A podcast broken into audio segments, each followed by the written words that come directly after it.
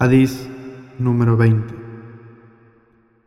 عن أبي مسعود عقبة بن عمرو الأنصاري البدري رضي الله عنه قال قال رسول الله صلى الله عليه وسلم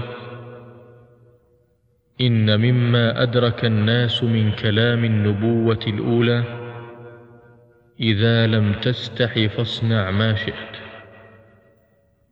رواه البخاري narró Abu Mas'ud, Uqba ibn Amr al-Ansari al-Badri, radiallahu anhu, que el mensajero de Allah, sallallahu alayhi wasallam, dijo, de entre las palabras de la primera profecía, que la gente aún recuerda, están, si no sientes vergüenza, haz lo que quieras. Hadís transmitido por Bukhari.